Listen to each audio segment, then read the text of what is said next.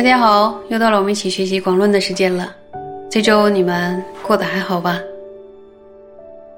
请大家翻开广论三百六十一页，倒数第三行，我们要继续学了。准备好了吧？请看书原文。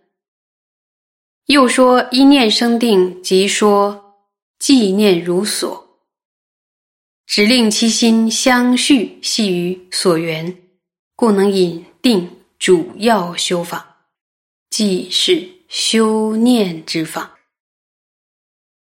说提到啊，依靠正念修成定，以及提到呢，说正念就像什么呀？像一个绳索一样，能直接把心持续的系在这个所缘上。因此呢，引生定的最主要的修法到底是什么呀？就是维系正念的方法。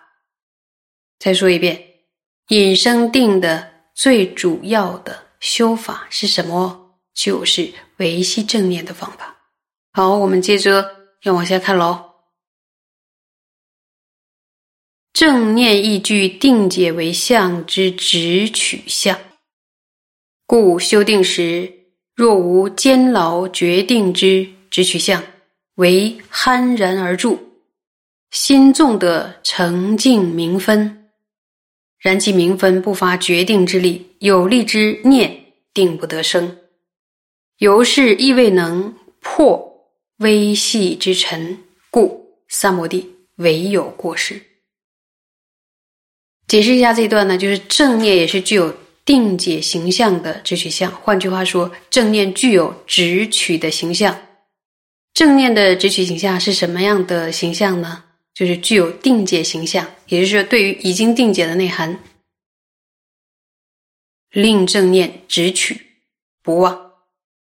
所以，当我们修定的时候呢，如果没有坚牢决定的直取相，什么呀？酣然而住。这个酣然呢，是呆呆的、有点发愣的这个安住。它呢？丢失了所缘，这个时候能不能有澄净分呢？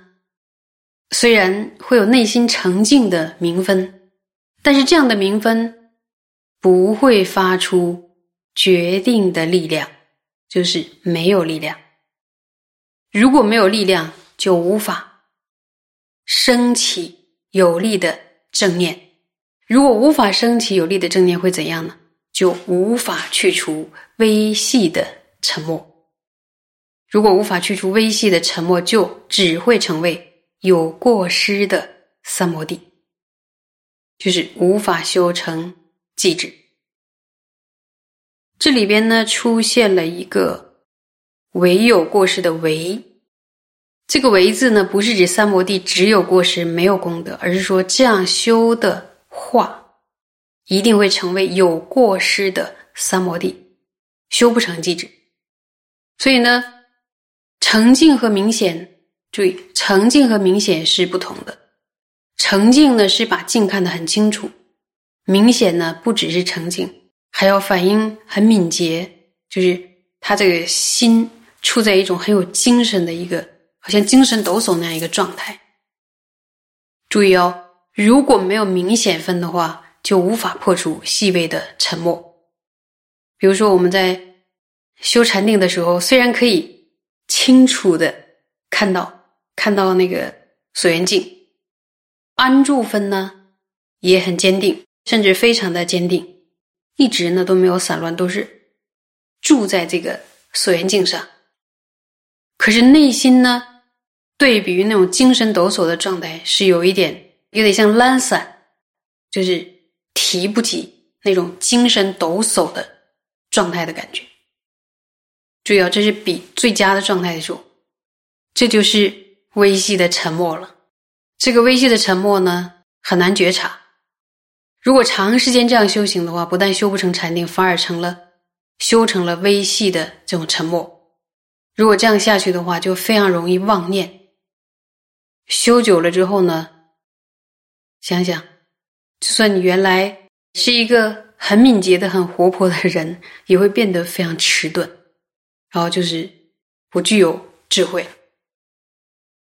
这个微细的沉默的觉察很重要，对他的教理的依据的判断也很重要。所以在相关的论著中，也都有提到说，依着正念修三摩地，或者说正念就像绳索一样，能将我们的心，就是系于所缘境上。我们可以知道说，修学正念是修学三摩地的关键，正念能够牢记对境。所以在修习三摩地的时候呢，如果我们无法有力的支持对境，注意就出现刚才说的，你就算是呈现出非常清晰的影像，但是你内心有没有力道呀？提不起力道，这样的话就无法产生有力的正念。如果没法产生有力的正念，就是你的心的抓取力没有那么灵活和精神抖擞的话呢，在这样的状态下呢，消灭不了细分的沉默。如果这样的状态就是一个修行人修行三摩地的长此以往的状态的话，那会有一种恶果，就是花再长的时间修习三摩地，三摩地还是有过失，而且会越来越迟钝。就是修的很长时间，这花时间越长，它越越迟钝，这是一种错误，错误的修法。好，我们再往下看，看原文：又不住于相等所缘一处，唯修无分别心者，亦须意念教授，谓令心任于何境，全部分别而住。次。则于心不留散者，不令散逸；不散逸者，一同正念不忘所缘，故仍未出修念之轨。如彼修者，亦须依止发决定力之念。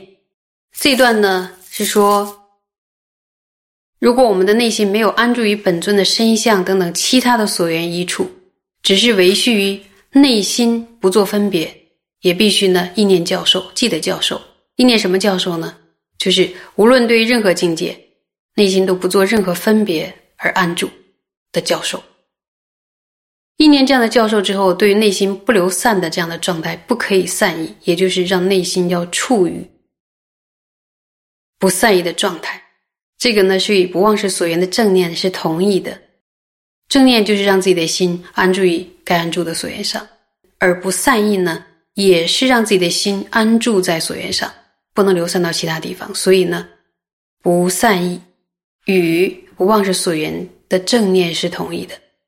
所以这样的修法其实也没有超出维系正念的方法。因此，如此修持的人也必须一直能发出决定力的正念，必须要升起有力的正念。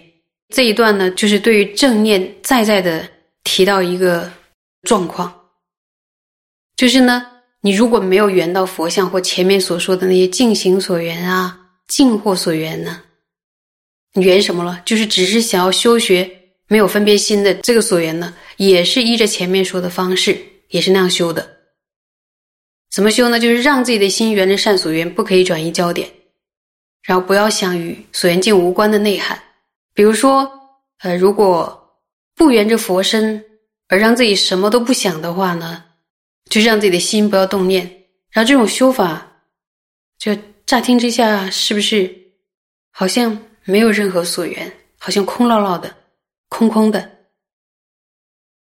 但过程中呢，就修持的人也必须要提醒自己，我什么都别想，并且尽量的保持专注不流散的一个状况，不要散乱。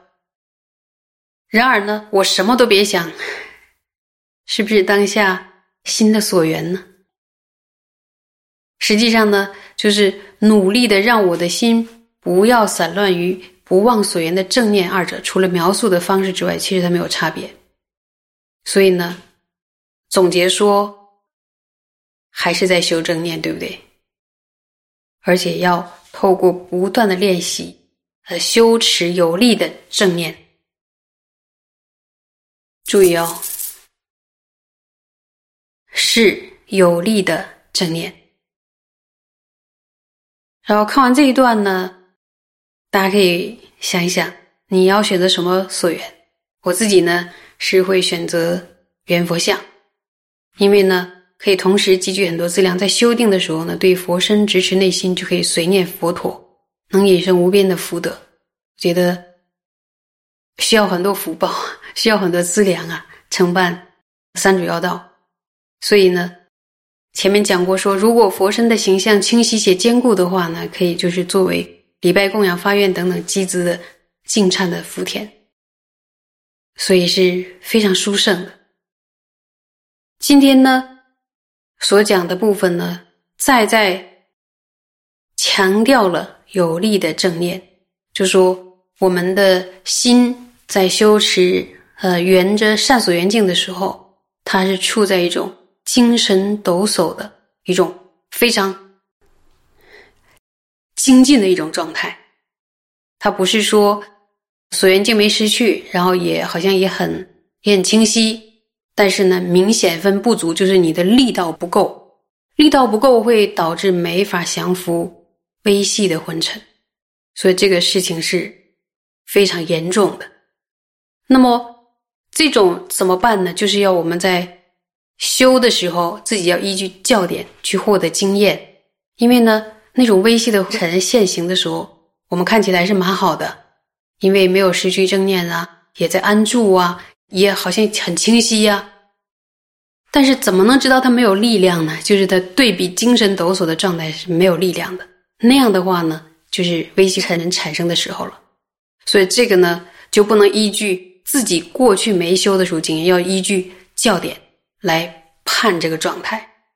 如果观察到了之后，就一定要再把心力提起来，提起心力，它是一个。